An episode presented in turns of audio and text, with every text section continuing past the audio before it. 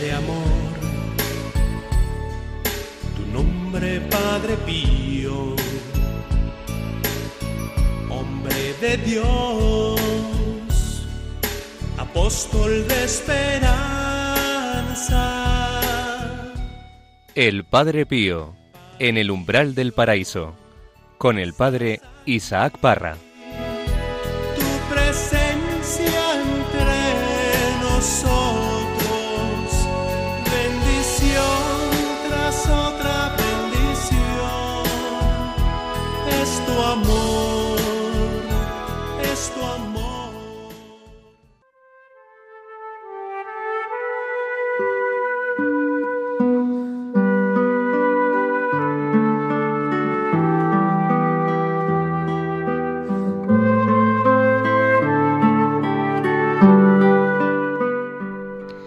Hola, ¿qué tal? Bienvenidos, queridos amigos, al programa El Padre Pío en el umbral del paraíso. Muchas gracias por acompañarnos en este día y ser fieles a nuestro encuentro. Os habla el Padre Isaac Parra desde los estudios de Radio María en Madrid y muy contento y feliz de que me acompañéis aquí en el estudio, mis compañeros que hacen posible este programa. ¿Qué tal, María? Hola, ¿qué tal? ¿Cómo estáis? Bienvenida, Begoña. Muchas gracias a todos. Fernando. Hola, encantado de estar con vosotros de nuevo. ¿Qué tal, Paula? Hola a todos. ¿Qué tal, Pablo? Muy bien, encantado de estar aquí. Y también desde el control nos ayuda Raquel Hola, ¿qué tal? y Javi. ¿Qué tal, Javi? Hola a todos. En el programa de hoy vamos a conocer otros dos fenómenos que acontecieron en la vida del Padre Pío, muy conocidos y que nos va a ayudar mucho a hablar en el día de hoy, la transverberación y la aparición de los estigmas. Él mismo explicará a su director espiritual lo que sucedió la tarde del 5 de agosto de 1918 y el 20 de septiembre del mismo año. Escucharemos y comentaremos también una de las cartas del epistolario del Padre Pío y en la sección El Padre Pío entre hermanos conoceremos cómo era el Padre Pío según el testimonio del Padre Pierino Galeone, hijo espiritual actualmente con 82 años. Os recordamos que para poneros en contacto con nosotros podéis hacerlo en el correo electrónico padrepío@radiomaria.es. Pues todo esto aquí en el Padre Pío en el umbral del paraíso. Comenzamos.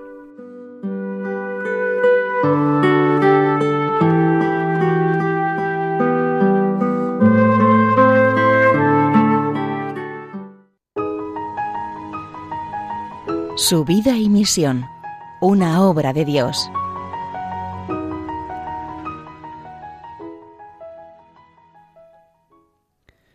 En el último programa estuvimos hablando de la dirección espiritual que realizaba el Padre Pío, cómo hablaba de la meditación, lo importante que es para estar cerca del Señor. También es verdad que, como ya veremos más adelante, el Padre Pío exhortaba a la frecuencia en la confesión y la comunión. Una de sus hijas espirituales nos cuenta al respecto. Una noche, papá me preguntó, ¿Cada cuánto te confiesas? Cada semana, respondió. ¿Eh? ¿Tan seguido? ¿Y qué le dices al Padre? Pues le digo mis pecados. Pero ¿qué pecados cometes? Te tengo siempre enfrente y no veo que cometas pecados. Apenas vi al Padre, cuenta esta hija espiritual, le referí esta plática que había tenido con mi Padre. El Padre me propuso una comparación que me sirvió de ejemplo para todos aquellos que no quieren confesarse, porque dicen que, no tienen pecados. El Padre, por consiguiente, me dijo, dirás a tu Padre que una habitación bien limpia, aunque no sea frecuentada o habitada, después de ocho días sin usarse, está con polvo, y se necesita de nuevo limpiar. Como vemos, su dirección también no sólo se basaba en el ámbito espiritual, sino que abarcaba toda la vida entera de las personas con sus propias actividades. Recordaba él siempre a sus hijas espirituales que el Señor las ha llamado no sólo para la propia santificación, sino también para la salvación del prójimo. El propósito de, de Padre Pío era formar pocas almas y bien, que a su vez fuese motivación para otras almas. Como vemos en el Padre Pío, la búsqueda del amor es el secreto animador de su vivir y de su sufrir. No hay sufrimiento más grande y más doloroso que aquel que proviene del temor de ofender a Dios con el pecado, o sea, de, de negar el amor, de no corresponder al amor. El amor es el aliciente de su actividad, de su fidelidad, de su correspondencia con sus hijas espirituales. Él habla mucho de la perseverancia y de la resistencia. Él lo dijo con una frase lapidaria, o amar a Dios o morir. Por otra parte, el Padre Pío está convencido de que su vida no será otra cosa que un continuo recorrer la vía del Calvario, la vía dolorosa. Reza, trabaja y sufre a la sombra de la cruz y sabe que nunca bajará de ella. Y seguimos adelante, adentrándonos en esta vida tan bella del Padre Pío en el corazón, y nos situamos en el día 5 de agosto de 1918. Su vida va pasando y siempre el Señor va tocando su corazón, va concediéndole regalos. Este día recibe el don extraordinario de la transverberación, que como él dirá, le ocasiona un sufrir asiduamente y sin interrupción. También el 20 de septiembre de 1918 recibe los estigmas, los estigmas en las manos, en los pies, en el costado, y, que continuamente derraman sangre. Ambas, en las palabras de San Juan de la Cruz, no son otra cosa que heridas de amor. Y el Padre Pío recibe esta gracia de la transverberación la tarde del 5 de agosto de 1918. Él mismo la va a describir en una de sus cartas del 21 de agosto del mismo año, y lo hace al Padre Benedetto, su director espiritual. Dice así, Obligado por la obediencia, me decido a manifestaros aquello que sucede en mí desde el día 5 en la tarde hasta el 6, me declaro incapaz de deciros lo que sucedió en este periodo de superlativo martirio. Estaba confesando a nuestros muchachos durante la tarde del 5, cuando de repente me llené de extremo terror al ver a un personaje celestial que se me presentaba ante el ojo de la inteligencia. Tenía en la mano una especie de arma semejante a, una larguísima lanza de hierro, con una punta muy afilada, y de esa punta parecía brotar fuego. Ver todo esto y contemplar a dicho personaje clavar con tremenda violencia el mencionado objeto sobre el alma fue de repente. A duras penas emití un lamento, me sentí morir. Dije al muchacho que se retirara porque me sentía mal y no me quedaban fuerzas para continuar. Este martirio duró sin interrupción hasta la mañana del día siete. Lo que sufrí en este periodo tan doloroso no sé expresarlo, Incluso veía mis entrañas desgarradas y extendidas atrás de aquel instrumento, y todo era puesto a hierro y fuego. Desde aquel día para acá estoy herido de muerte. Siento en lo más íntimo del alma una herida que está siempre abierta, que me causa continuamente un sufrimiento atroz. Así se lo relata su director espiritual en el epistolario número uno. El padre Benedetto le responde a tan bella experiencia y le tranquiliza diciendo Todo aquello que ocurre en ti es efecto del amor, es prueba, es vocación a corredimir, y por lo tanto fuente de gloria. Él está contigo asociado a tu dolor y asociándoos al suyo. El hecho de la herida consuma tu pasión como consumó la del amado sobre la cruz. Besa la mano que te ha transverberado y estréchate dulcísimamente a esta llaga que es señal de amor. Otro de los fenómenos por los que se conoce actualmente al Padre Pío es por los estigmas. Las primeras señales del prodigio aparecieron en el otoño de 1910. Después, en una de las cartas al Padre Benedetto, el 8 de septiembre de 1911, le comunica también un fenómeno que viene ocurriendo desde hace casi un año. Ayer en la tarde me sucedió algo que no me explico ni comprendo, dice así en el epistolario 1. En medio de la palma de las manos apareció un poco de rojo con forma de centavo, acompañado de un fuerte y agudo dolor en medio de la pequeña rojez. Este dolor era más sensible en medio de la mano izquierda, tanto que dura todavía.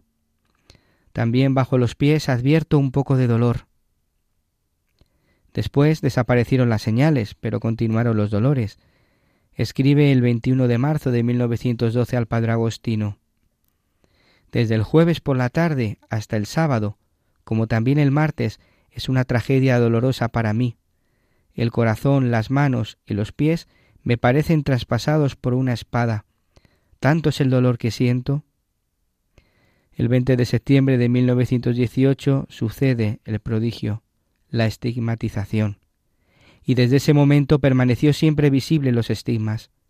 El padre Pío, humillado y confundido por tal fenómeno, trata de esconderlo como puede, pero es verdad que sus hijas espirituales se dan cuenta de todo, lo nota toda la comunidad, y el padre guardián le da la noticia al padre provincial, padre Benedetto, invitándolo a subir a San Giovanni Rotondo.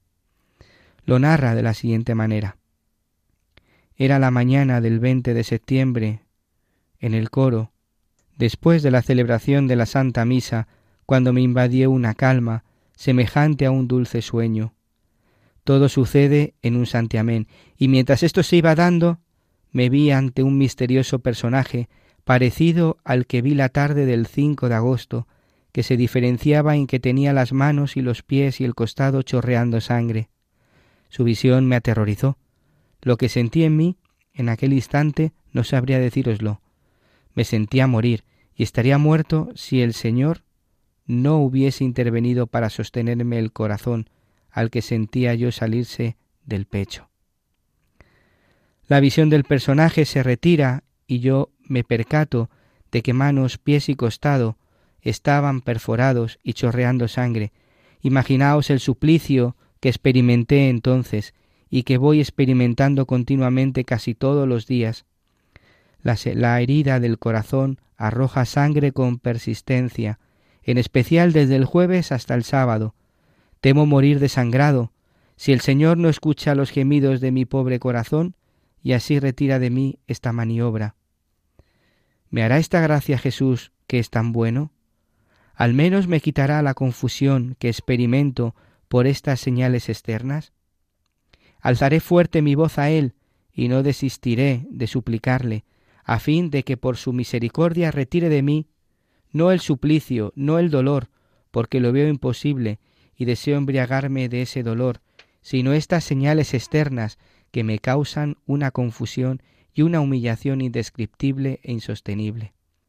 Bellas palabras que el Padre Pío dirige a su director espiritual y que recoge el epistolario número uno. La noticia da la vuelta al mundo rápidamente y atrae multitudes de curiosos, de fanáticos y de fieles peregrinos, deseosos y necesitados de ayuda tanto para el cuerpo como para el espíritu, Llegan también a San Giovanni Rotondo los especialistas, por orden de las autoridades eclesiásticas, para poder así examinar los estigmas desde la perspectiva científica. La primera visita médica se realizó en los meses de mayo y julio de 1919 y fue la del profesor Luigi Romanelli, director del Hospital Civil de Barletta.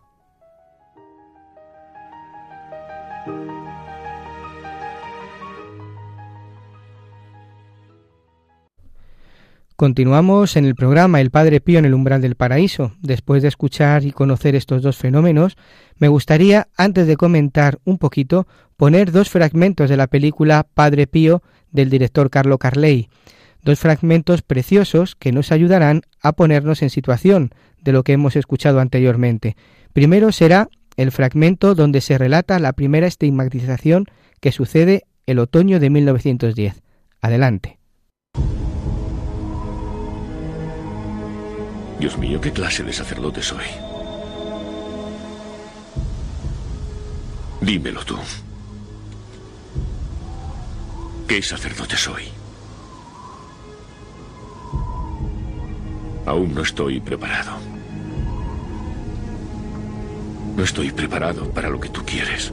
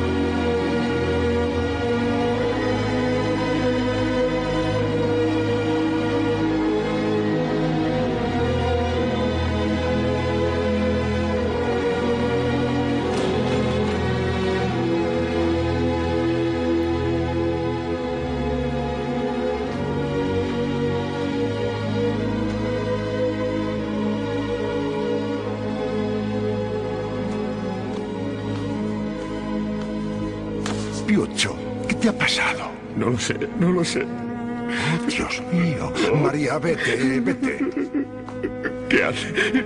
Levántese, levántese. Son. son los estigmas del Señor. Pero yo no. Es demasiado. demasiado para mí. Me da vergüenza. Me da vergüenza. ¿Por qué? ¿Por qué? Porque a mí. Vamos a rezar para que me ilumine. Yo quiero morir de sufrimiento, pero morir a escondidas, a escondidas. Recemos, hijo mío. Recemos.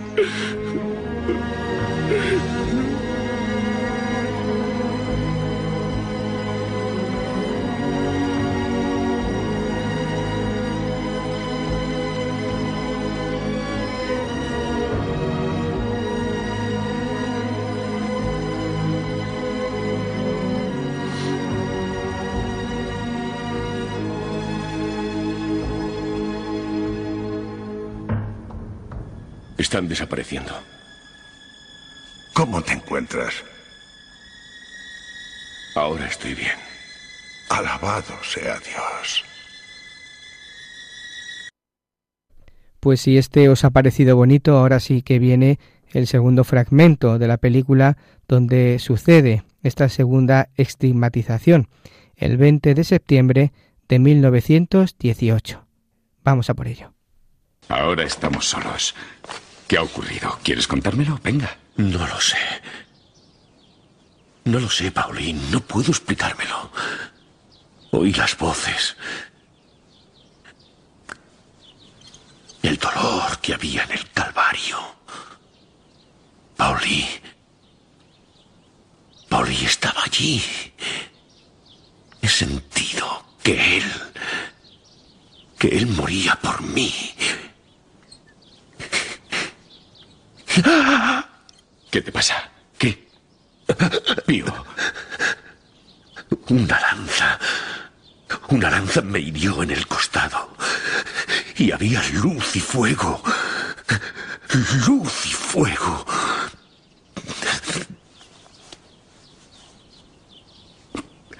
Pío.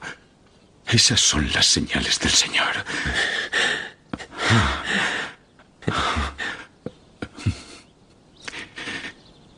Siguen sangrando, Pío. Tengo que llamar a un médico. No, no, no. Es que quieres morir desangrado. No, no, Paulín, no. No llames a nadie. El Señor me curará. Nosotros solo debemos rezar. Ya está en boca de todos. La gente quiere saber. Todos me preguntan. Sí, pero yo le prometí no decir ni una palabra a nadie. Es imposible seguir manteniéndolo oculto. Deben convencerle para que se deje reconocer.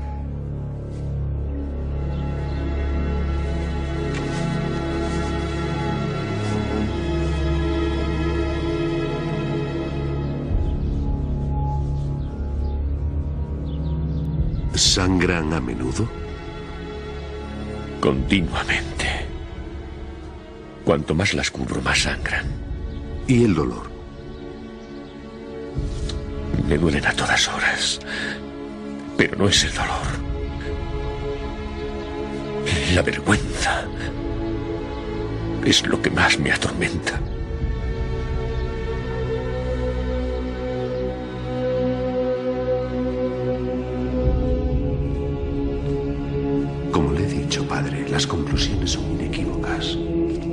Usted dirá, doctor. Tenga. Todo está aquí. Por favor, por favor.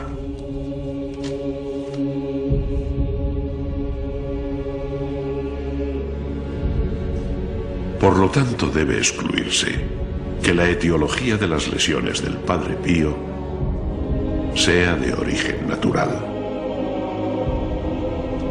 El agente causante debe buscarse, sin temor al error, en lo sobrenatural. Y el hecho constituye por sí mismo Un fenómeno no explicable solo desde el punto de vista de la ciencia.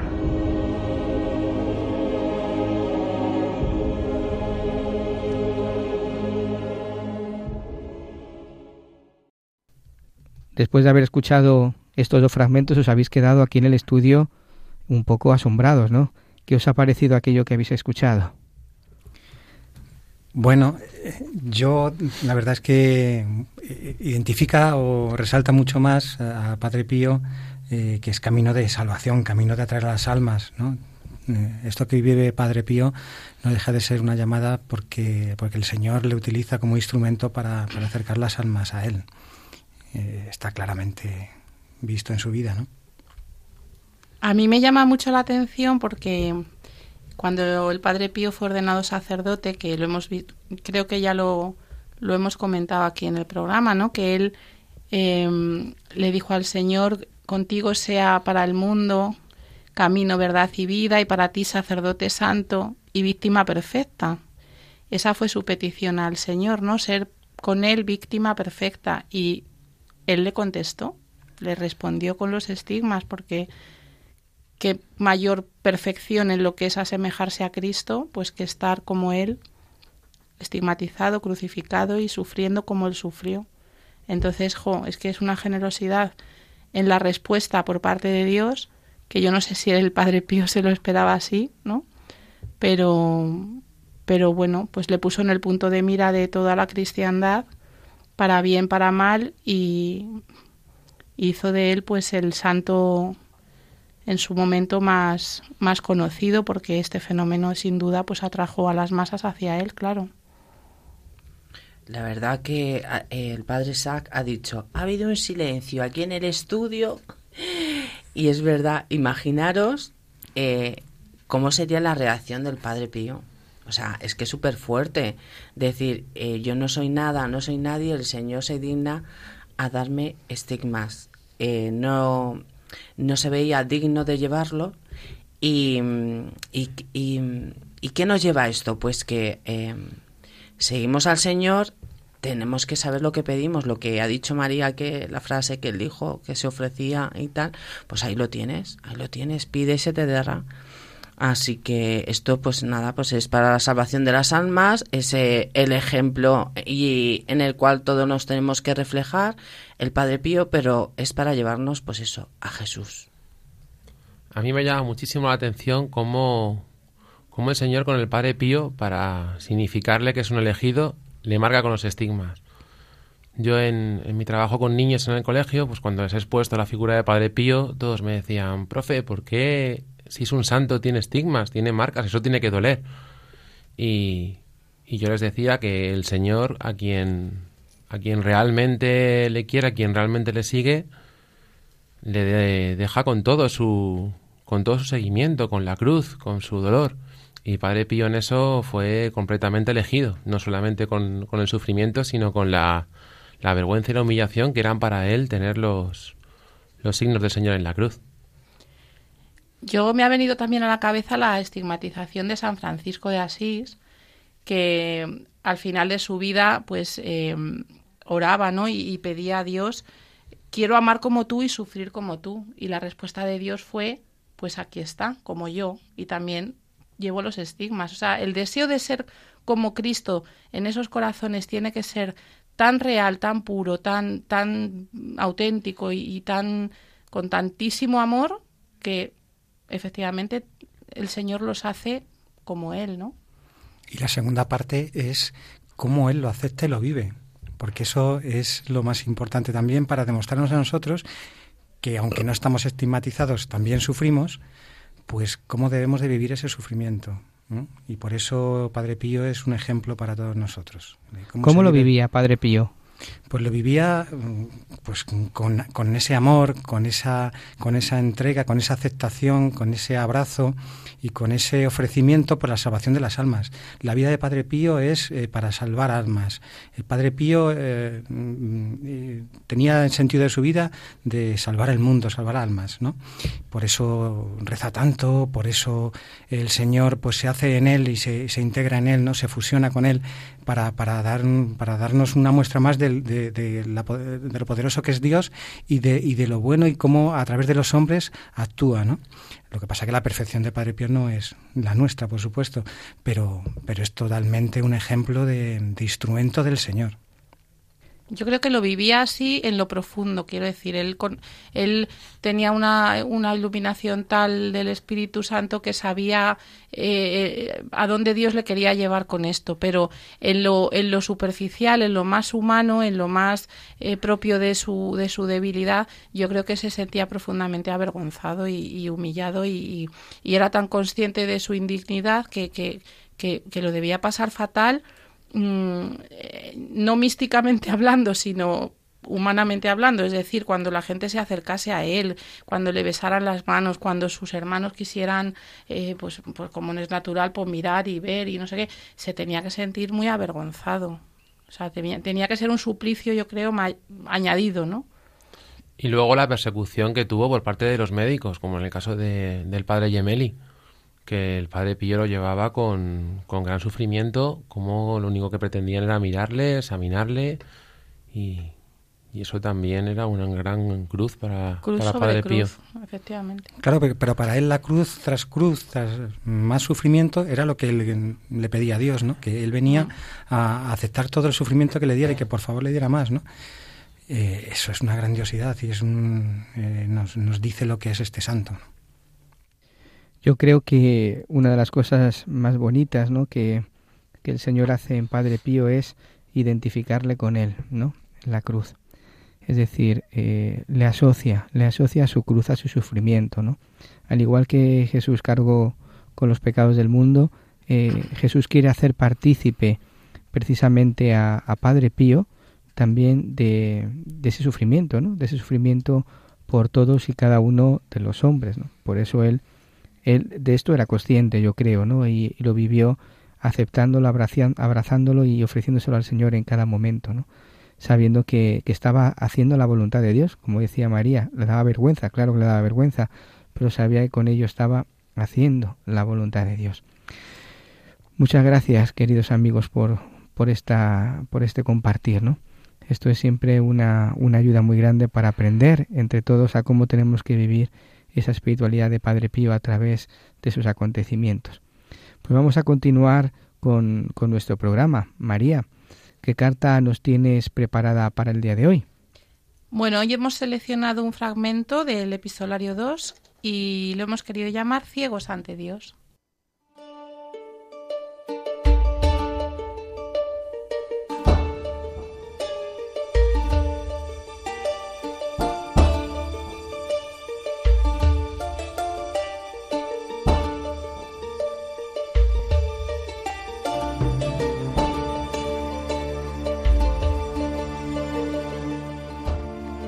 Usted sabe bien cómo me hacen sufrir el ver a tantos pobres ciegos que huyen más que del fuego de la dulcísima invitación del Divino Maestro.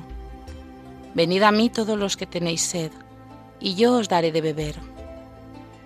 Mi espíritu se siente extremadamente triste al encontrarse ante estos verdaderos ciegos, que ni siquiera sienten piedad de sí mismos, de modo que sus pasiones de tal modo les han privado del sentido común, que ni siquiera sueñan en venir a beber de esta verdadera agua del paraíso. Un momento de reflexión, Padre, y después dígame si tengo razón, al sufrir por la locura de estos ciegos. Mire cómo triunfan cada día más los enemigos de la cruz. Oh cielos, ellos arden continuamente en un fuego vivo entre mil deseos de satisfacciones terrenales. Jesús les invita a que vayan a satisfacer la sed en aquella agua viva. Jesús conoce muy bien la gran necesidad que tienen de beber hasta saciarse de esta nueva agua que Él tiene destinada para quienes verdaderamente tienen sed, para no perecer en las llamas por las que son devorados. Jesús les dirige esta tiernísima invitación. Venid a mí todos los que tenéis sed, y yo os daré de beber. Pero Dios mío, ¿qué respuesta recibe de estos infelices? Estos desgraciados dan pruebas de no entender, se alejan, y lo que es peor, acostumbrados desde hace años a vivir en ese fuego de satisfacciones terrenas, envejecidos entre esas llamas, ya no escuchan estas amorosas invitaciones y ni siquiera se dan cuenta del peligro grave, del peligro horroroso en el que están.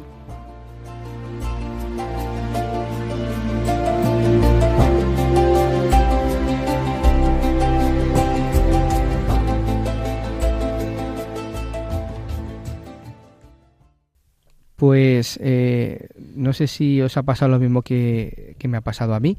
Eh, me, ha, me, ha, recordado un pasaje en el cual eh, Padre Pío tiene una revelación de Jesús y, y Jesús le dice, los hombres ruines y perezosos no hacen nada por vencer la tentación, o lo que es más grave, se deleitan en sus iniquidades. Cuando escuchaba esta carta me ha recordado a esto. Sí, Sí, porque es al final es, es, lo mismo, ¿no? Lo que lo que nos dice Padre Pío aquí. Yo creo que todos conocemos pues gente que se deleita en sus iniquidades, porque aunque somos todos pecadores, es verdad que cuando tú ya estás en el camino de la fe, pues bueno, estás en una lucha, estás en un combate y cuando a la gente que tienes alrededor la ves que ni es consciente de la lucha, ni quiere serlo, eh, simplemente pues se conforma con pues con, con, las cosas del mundo y además eh, pues, eh, pues se regocija y, y, se recrea en lo mundano ignorando por completo al Señor ignorando por completo todo lo que le pueda venir de parte de la Iglesia todo lo que tenga que ver con la fe. Esto es un dolor pues para todos los que los que somos testigos de ello en nuestro entorno no y al final pues es lo que el Padre Pío dice a mí lo que me de esta carta me me deja pues muy tocada es la, el paralelismo que él hace con estas personas y su vida en este mundo y el infierno. Quiero decir, estas personas son muertas en vida y él lo dice así, viven consumidas por las llamas y, y al final lo que a mí me hace ver esta carta o como el Padre Pío nos lo transmite es que están viviendo un infierno ya aquí, que será un infierno eterno si no se convierten y pensar que esa es la situación de esas almas que a veces pues tienes cerca es muy doloroso. Sí, yo al escucharle me interpelaba mucho porque digo, haré lo suficiente para, para como dice el Padre Pío, ¿no? Eh, poder atraer almas, almas y sacarlas de ese peligro horroroso que dice Padre Pío en la que se encuentra la gente que, que está tan alejada y que, pues más que hablar de las personas que, que, están así, ¿no? También es qué hago yo, yo me, a mí me interpela, ¿no? Hago lo suficiente, ¿no? Hago lo que debo para, para intentar que, que esas almas encuentren la salvación. Que era, por eso habla así Padre Pío, yo creo que interpela y utiliza unas expresiones que son un poco rudas, pero es por eso, es por, por la inmensa, el que está más cerca de Dios que, que nosotros, pues le, le, da una tremenda pena, ¿no? Y le da un, se le, se le hunde el corazón ¿no? al ver que, que hay tanta gente perdida. ¿no?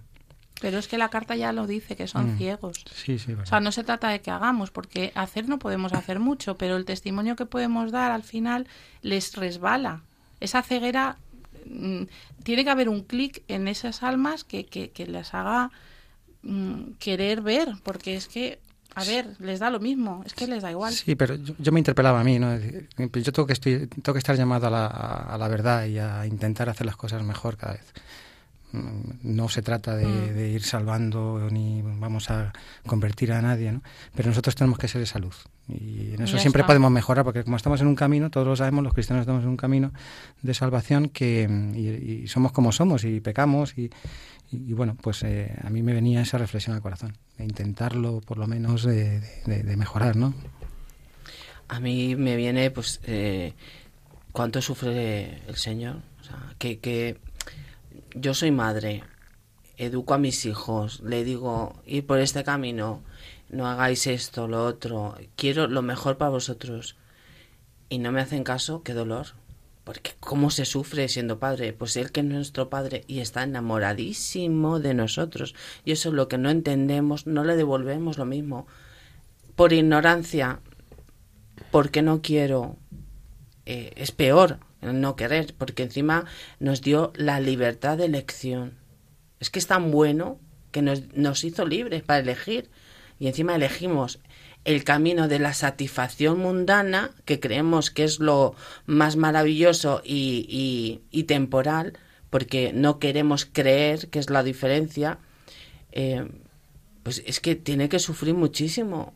Porque cuando tú estás completamente enamorado y no recibes lo que das, qué dolor más grande. El mayor engaño de este mundo que ha conseguido el demonio es hacer creer a las personas que no existe. Mm. Y esto, Carta, a mí lo que me venía a la cabeza es esa. Esa ceguera ya no es tanto el pues el no ver sus pecados, sino el no ver el bien, o sea, no conocer un bien, no reconocer un bien. No si no reconocer el mal, no reconocer que existe algo que es extrínsecamente malo, ¿qué van a ver? Y eso principalmente yo es lo que creo que, que sucedía ya en, la, en los años de Padre Pío y ahora se ha recrudecido bastante. Y, comparto lo que ha dicho Pablo. O sea, la única forma que nosotros tenemos de, de poder ayudar al Señor es dando testimonio con nuestra vida. No haciendo cosas extraordinarias, no creyendo que vamos a convertir a, a millones y a miles de almas, sino simplemente viviendo de una manera coherente como, como el Señor nos dice, que parece fácil decir, pero es extremadamente complicado de hacer, porque, porque el demonio, aquellos que, intentamos, no digo ya estamos, sino intentamos estar cerca del Señor, es a los que más ataca. Mm. Pues Tenemos que, hablar de, de, Dios más. Yo sabéis lo que hago en este combate. ¿Qué haces? ¿Qué hace Como me siento, somos tan impotentes. A ver lo que dice Pablo, que, que, podemos hacer, ah, pues no podemos hacer nada de tal. Pues yo, mm, os vais a reír, ¿no? Pero yo le doy munición a la capitana. ¿Vale? O sea, estamos en combate y la capitana de nuestro ejército es la Virgen María, ¿no? Entonces yo le digo, toma munición, Rosario va, Rosario va, Rosario va. Me imagino cada Rosario como que le estoy dando balas y ella las va metiendo en chun, chun, chun y va. Estilo Padre Pío. Estilo Padre Pío. No, porque es verdad, sientes, si te puedes meter en una dinámica de cierta impotencia, ¿no? De ¿y yo qué hago esta gente? y no sé qué. Y efectivamente es que, o sea, por mi medio no puedo hacer nada, pero mira, puedo darle munición a la capitana y bueno, pues eso de intentar testimoniar con la vida y el sufrimiento que nos provoca el ver esa ceguera, que hemos estado en esa ceguera, ojo, que, yo hace no, que yo hace no mucho estaba igual de ciega, pero... Y que a veces estamos también. Bueno, bueno, pero la gran ceguera ya se pasó, gracias a Dios, ¿no? Pero es verdad que luego hay pequeñas cegueritas así, pero... Em, pues el sufrimiento de ver que los que están como tú estabas no quieren dejar de estar como tú estabas, pues ofrecerlo por ellos, ¿no? Además, teniendo en cuenta que hay, varios tipos de personas que hay algunos, muchas personas que nos rodean, y yo pongo de mi familia, que tienen ese sentido trascendente, pero que no encuentran al Señor. No lo ubican, no, lo ubican. Pero hay otros tipos de personas que es que además eh, parece que no tienen ni ese sentido trascendente de la vida, que lo cual es, es, más, es más grave, ¿no? Porque ahí... Eh, yo creo que ahí sí que sí que como lo que decía Fernando, cómo, cómo el demonio se puede pues puede distraernos, ¿no? Y, no darnos ni un sentido trascendente a la vida, de no poder ver que, somos algo más que carne y hueso, ¿no? Que somos algo más que la mundanidad de satisfacer unas necesidades básicas. Pero hay gente así también, ¿eh? Es duro y difícil, y muy mm. difícil. A veces eh, em, tenemos muchas herramientas que nos facilita el Señor, es cierto, pero eh, es una lucha constante. Entonces, pues es que hay que evangelizar, tenemos que hablar más de Dios y, bueno, siempre queda algo. A lo mejor nosotros no vemos los frutos, pero ahí quedan. bueno, y esto está escrito hace un siglo, pero... Pues fíjate. De, de, o sea, en los últimos 100 años, y es que echamos la vista atrás, yo no sé mucho de historia, pero vamos, lo poquito que puedes ir viendo a la luz de la fe, esto es una estrategia que viene bien orquestada eh, el demonio se lo está currando hace muchísimo tiempo y como poquito a poco tú, tú, tú, tú, ha ido transformando las mentalidades de la sociedad, de la gente, de los que gobiernan, de no sé qué, de no sé cuánto. Y, ahora mismo la gente vive, pues eso, regodeándose en la iniquidad porque es que ni se plantea que haya nada más. O sea, esto es- no se consigue de un día para otro. El padre Pío ya lo estaba viendo, pero es que ha seguido luego el siglo XX que ha sido brutal. en Esto, ese esto ha ido a peor y, y no tiene tintas de ir a, a más porque todo el entorno de social está llevándonos a eso. Pero tiene es que explotar, esto tiene que, que en algún momento petará. Sí, no podemos esto seguir así. O petará de una manera o, Bueno, o ve- pero- o vendrá el señor y hará que Y se hará que acabe. esto acabe. Pero sabemos el final. O sea, ganamos. Ah, eso te iba a decir. El final ganamos. El bien pero- se impone al mal, ¿no? Ah, pero es que, mira, yo me imagino Entonces. el campo de batalla, yo vuelvo con la batalla, al combate. Yo me imagino el campo de batalla y el demonio re- en retirada vencido, ¿no? Pero arrasando a su paso en la retirada todo lo que encuentra, por Dios, y es que está cayendo mucha gente. Sí, eso es cierto. Entonces, vale, está vencido, pero es que está en, en la retirada, se está llevando por delante un montón de gente que no se da cuenta que se la están llevando por delante. Esto es como en las películas de terror, que sabes que el malo va a caer, pero hasta el último segundo se va Estás- quitando gente de en medio. Estamos aquí todos sufriendo. Bueno, pero tenemos que animarnos. Rosario en mano. Por... Sí, sí, sí, aquí está la pesada del rosario, por favor, ¿eh? munición a la capitana. No, no, eso, eso por supuesto, y animarnos. Esto que nos dé mucha fuerza para seguir orando y siguiendo al Señor. Así es. El rosario es el arma. El arma. El arma. Entonces, cuando nos toque hablar de la Virgen María, vamos a dedicarle el programa a hablar del rosario, esta oración tan preciosa que tanto agrada a la Virgen. Por eso se merece pues eh, un, Un programa, especial. un especial, un especial. Pues muchas gracias, muchas gracias por, por haber compartido lo que lleváis en el corazón. Continuamos, queridos amigos, en el Padre Pío, en el umbral del paraíso.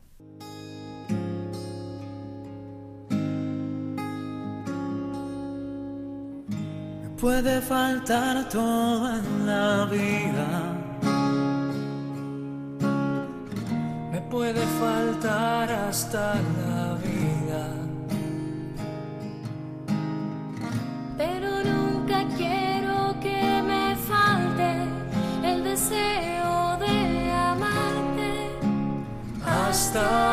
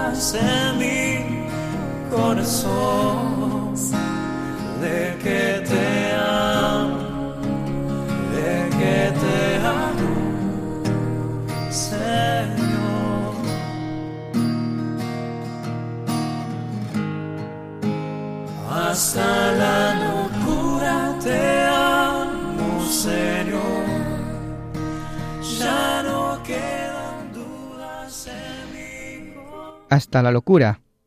Te amo, Señor. Ya no quedan dudas en mi corazón de que te amo, de que te amo, Señor. Qué bonito. Bueno, pues acaba de llegar Juanjo y llega de San Giovanni Rotondo. ¿Qué tal, Juanjo? ¿Cómo estás? Pues muy bien, muy contento, como siempre. Una alegría que estés con nosotros y que hayas llegado en este momento del programa. Bueno, cómo nos han cambiado las caras a todos, ¿eh? Madre mía. Ya, pero a mí esto me parece fatal. ¿Por Porque, qué? claro, a ver, viene San Giovanni Rotondo, es que nos pone los dientes que se nos caen al suelo. Estamos todos muertos de envidia, sí. Cómo resplandece su rostro, por Dios. Ese es el Padre Pío, que no, hace, hace maravillas. Bueno, hay que organizar una peregrinación Radio María Padre Pío a San Giovanni. Dentro de poco lo haremos. Pero, o sea, ya lo he visto, ¿eh? Pues fijaros que, que Juanjo nos ha traído aquí al equipo un papelito con un pensamiento de Padre Pío. Nos ha hecho mientras que escuchábamos la canción, rezar al Espíritu Santo y nos ha tocado a cada uno una frase. Fijaros, a mí me ha tocado, que me viene muy bien, tened calma y reavivad la fe y confianza en Dios. A ver, increíble. ¿eh? A ver vosotros. Bueno, a mí he alucinado porque es que llevo con la misma casi frase toda la semana, se lo estaba diciendo a mis compañeros y me pone, no avanzaremos ni un paso en la virtud si no nos empeñamos a vivir en una paz santa e inalterable. Y llevo toda la semana con la palabra paz, paz, paz. O sea, mm, más claro que el agua. Pues a mí me pone, dame y consérvame una fe viva que me haga ver y obrar solo por tu amor. Muy bien, María. Sí. ¿Qué falta me hace? A, a mí también me dice una cosita. Me dice, sí, yo amo la cruz, solo la cruz. La amo porque siempre la veo a las espaldas de Jesús. Ya, pero a mí me gustaría amarla por, por, por saberla llevar yo a mis espaldas, ¿no? Fernando. La mía viene muy al pego de la, de la batalla que comentábamos antes. La palma de la gloria está reservada solo para el combate heroicamente hasta el final. Toma. Ahora, ahora vuelvo. Raquel. Pues a mí las- eh, me dice que las tentaciones parecen más bien manchar que purificar el espíritu. Pero las tentaciones son como el jabón que echado sobre la ropa parece embarrarla, pero en verdad la purifica. Qué bonito. A ver, Paula. Ahí me dice, Jesús y tu alma deben cultivar la viña de acuerdo. A ti la tarea de quitar y transportar piedras, arrancar espinas. A Jesús la tarea de sembrar, plantar, cultivar, regar. Pero también en tu trabajo está la obra de Jesús. Sin él nada puedes hacer. Sin él nada puedes hacer. Qué bonito. Pues a mí me dice, no os canséis de trabajar con constancia, confianza y resignación en vuestra conversión. Ole. Cacina. Muchas gracias, Juanjo, por, por este regalito tan grande que nos traes de San Giovanni Rotondo. Hoy, en nuestra sección El Padre Pío entre hermanos, escucharemos el testimonio del Padre Pirino Galeone, fundador del Instituto de los Siervos del Sufrimiento, que nos relata con amor y ternura cómo era Padre Pío, que antes he dicho que tenía 82 años y es porque le queremos muchísimo. El Padre Pierino Galeone tiene actualmente 92 años y, y está pues perfectamente, ¿no? Y desde aquí le mandamos un gran saludo y luego tendremos un pequeño regalo.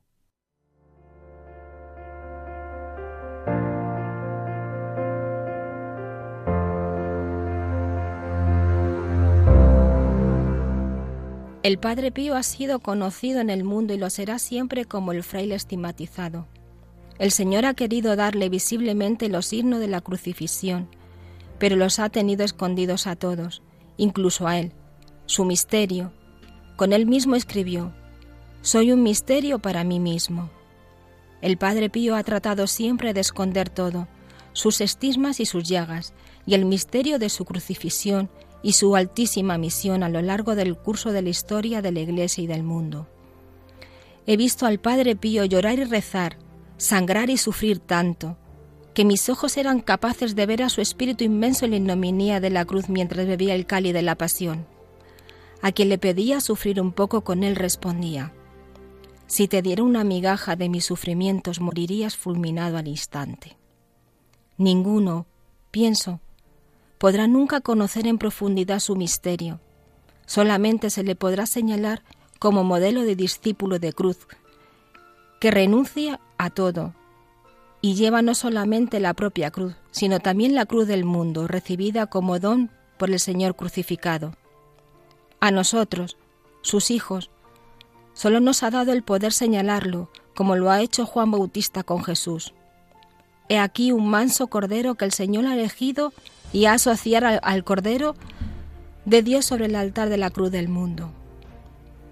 Quien lee estos testimonios míos, declarados en el proceso diocesano para la canonización del Padre Pío, advertirá inmediatamente, además de la simplicidad del estilo, del temor reverencial y el amor filial, siempre atento a retener para custodiar en el corazón. Los preciosos momentos en los cuales habla y reza, sufría y lloraba. Además estaba solícito para recoger las migajas que le caían de los labios cuando se les escapaban hechos misteriosos personales. He visto en él solo y siempre a Jesús. Lo he visto frente a Satanás. Lo he visto llorar por los pecadores. Y siempre muy paternal para dar alivio a los que sufren en el cuerpo y en el espíritu.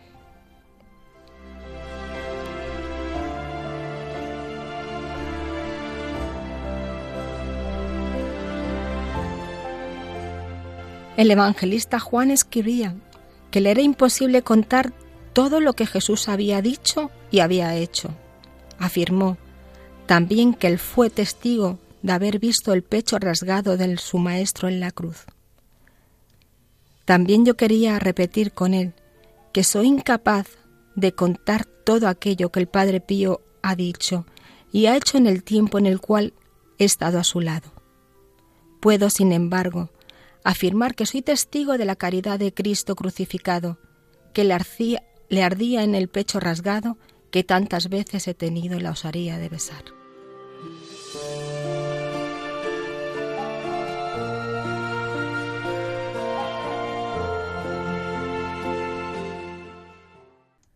Muchas gracias Raquel. Es ternura, amor y delicadeza lo que sentía el padre Pierino con el padre Pío y precisamente hace pocos días estuve con él en San Giovanni Rotondo y tuvo el amor y la delicadeza de darnos un pequeño mensaje para Radio María. L'ora di Maria, come una mamma, è presente nella sofferenza, ma sarà presente ancora più nella gioia del pianeta. Esta es la hora de María. Como una madre está presente en el sufrimiento, estará todavía más presente en la alegría del planeta. Pues muchas gracias, Padre Pierino, por este saludo tan bello y por todo el cariño y apoyo como recibimos de usted en la elaboración de, este programa dedicado al Padre Pío. Le pedimos que nos encomienda a la Virgen María y a nuestro querido Padre Pío. Ambos intercederán por nosotros ante el Señor. Pues ya estamos terminando nuestro programa, queridos compañeros, queridos amigos. Eh, un día más. Gracias a todos vosotros que hacéis posible este, este programa. Muchas gracias, María. Gracias a vosotros, que ha sido maravilloso estar aquí hoy. Gracias, Begoña. Muchas gracias a ti y a todos los que nos escucháis. Gracias, Fernando. Gracias a ti, a todos los presentes y a todos los oyentes. Paula. Gracias a todos. Gracias, Pablo. Gracias a todos los oyentes. Y muchas gracias, Juanjo, que nos llega recién de San Giovanni Rotondo. Muchas gracias por haber venido. Gracias a vosotros por acogerme, tan, aunque sea un poquito tarde. y bueno, y con mucha alegría de volver aquí con todos. Y desde el control también eh, está Raquel. Muchas gracias a vosotros y bueno, hoy me siento muy bendecida de poder estar con vosotros aquí. Y muchas gracias, Javi. Gracias a vosotros. Hasta el próximo programa. Bueno, pues vamos a ver cuál es el pensamiento para el, el, día, para estos días. Raquel. Pues hoy es un pensamiento precioso y que nos dice así: con confianza me lanzo en los brazos de Jesús. Qué bien, pues con confianza nos ponemos en los brazos de Jesús. Muchas gracias. Pues vamos acabando y vamos a acabar rezando. Esta vez rezaremos con la oración a Jesús crucificado. Recordad, queridos oyentes, que podéis descargaros el podcast en la página web de Radio María, en la pestaña podcast, y que podéis contactarnos a través del correo electrónico padrepío@radiomaria.es. Muchas gracias de nuevo y hasta el próximo día.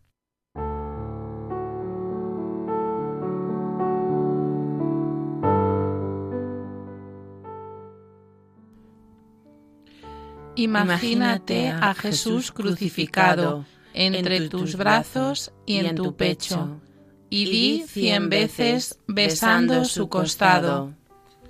Esta es mi esperanza, la viva fuente de mi felicidad. Este es el corazón de mi alma. Nada me separa jamás de su amor. Yo lo poseo y no lo dejaré hasta que no me ponga en lugar seguro. Dile a menudo, ¿qué puedo tener yo en la tierra? ¿O qué puedo pretender en el cielo? Más que vos, oh Jesús mío. Vos sois el Dios de mi corazón y la herencia que yo deseo eternamente.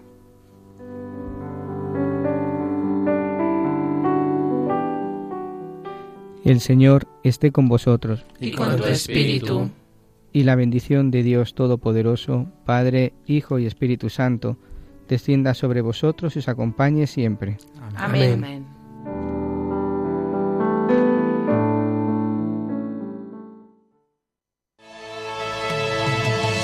Hombre de amor,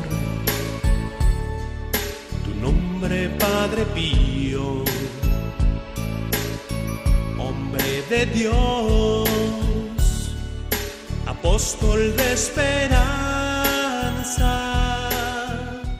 Han escuchado El Padre Pío en el umbral del paraíso con el Padre Isaac Parra.